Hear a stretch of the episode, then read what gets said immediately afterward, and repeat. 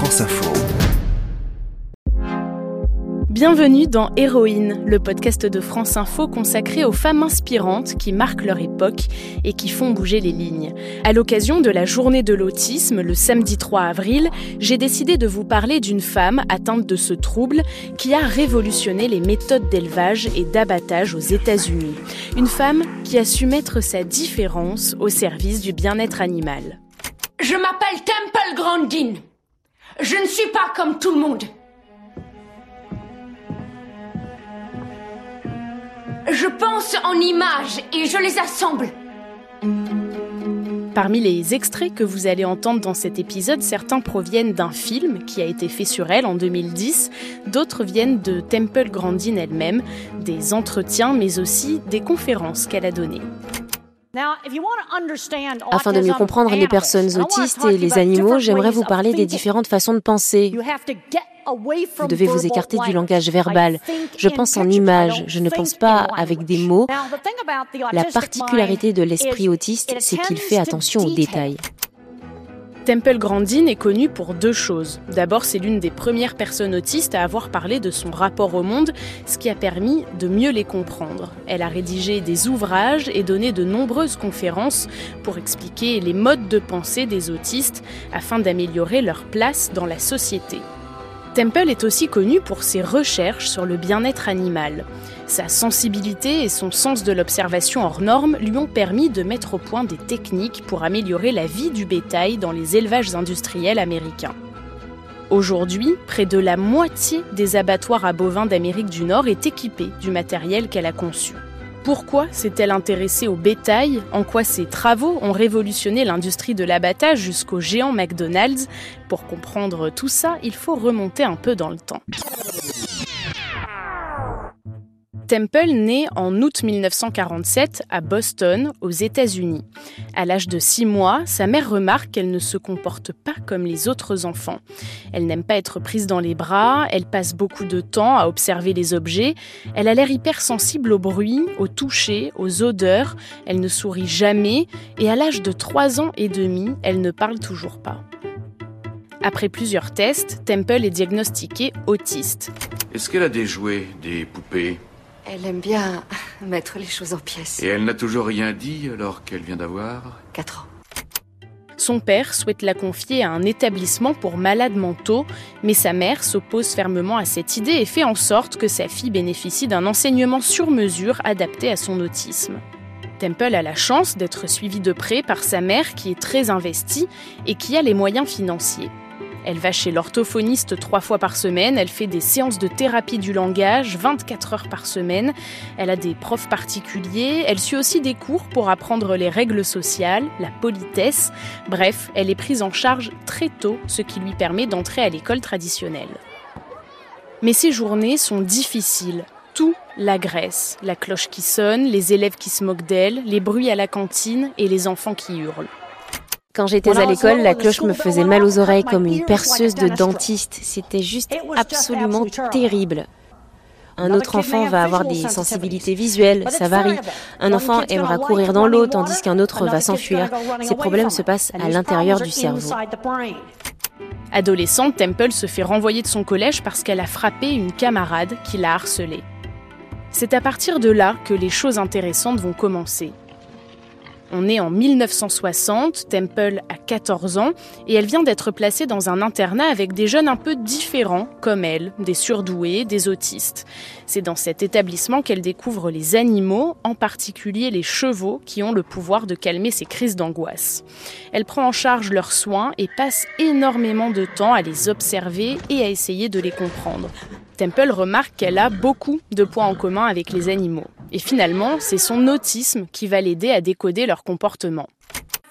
Le fait de penser en images m'a offert une compréhension beaucoup plus profonde de l'esprit animal. Un animal a une pensée basée sur les sens, pas sur la parole. Il pense en images, en sons, en odeurs. Parallèlement, Temple se passionne pour la construction d'objets. Elle fait preuve d'un esprit très inventif. Elle construit et répare toutes sortes de choses, ce qui n'échappe pas à son professeur de sciences, le professeur Carlock, qui l'encourage dans cette Bonjour, voie. docteur Carlock, le prof de sciences. Vous êtes un scientifique. Il croit en elle et la pousse pour qu'elle fasse des études d'ingénieur. Ce monsieur Carlock a joué un rôle très important dans la vie de Temple, qui parle de lui aujourd'hui comme d'un mentor. À l'âge de 18 ans, elle décide d'aller passer ses vacances d'été dans le ranch de sa tante en Arizona. Là-bas, elle répare les portails, les toits, les clôtures et elle se découvre des affinités très fortes avec les bovins. Elle passe ses journées avec eux et observe dans le moindre détail tous leurs faits et gestes. Temple s'aperçoit qu'ils se calment quand ils sont dans un travail affairé, une sorte de dispositif qui sert à maintenir les animaux pour les vacciner par exemple. Elle s'en inspire pour mettre au point une machine qui servira plus tard à calmer les personnes hypersensibles, la machine à câlin.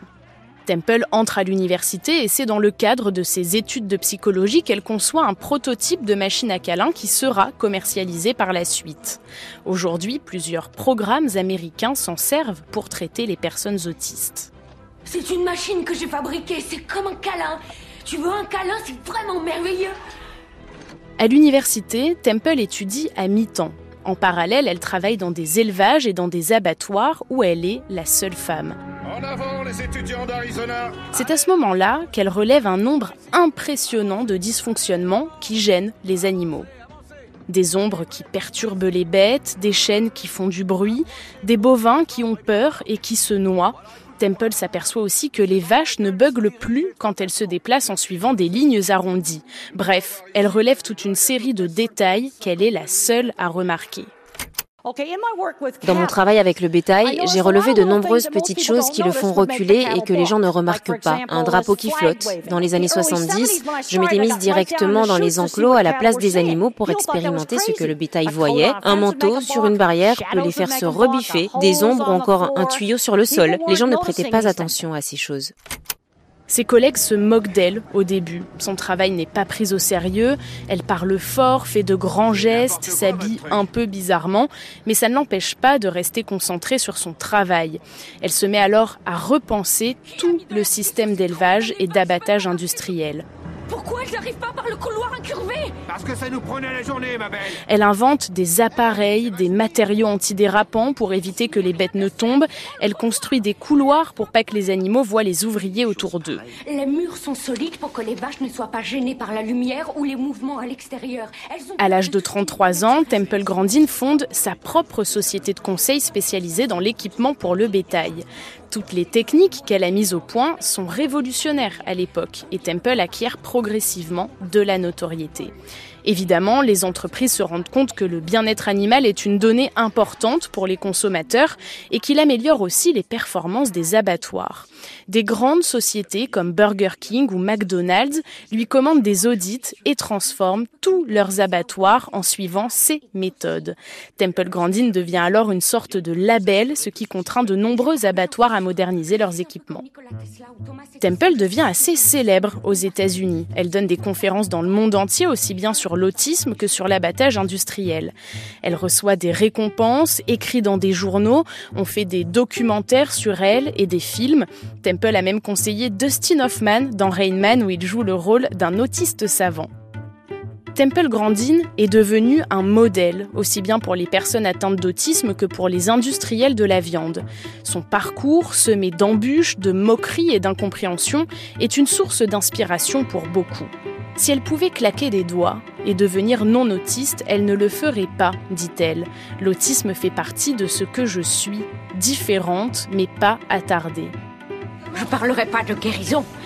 Non, toute ma vie je serai autiste. Ma mère a refusé d'admettre que je ne parlerai jamais.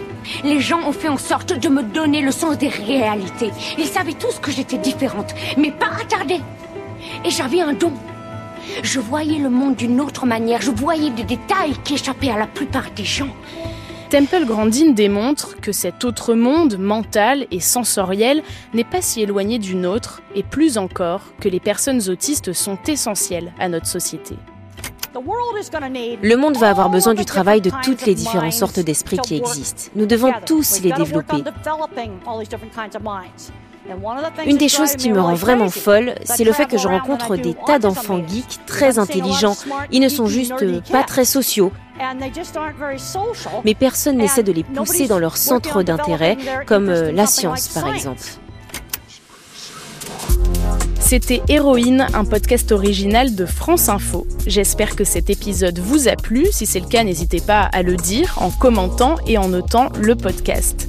Vous pouvez aussi le retrouver en version vidéo sur le compte Instagram de France Info. Merci pour votre écoute. À très vite.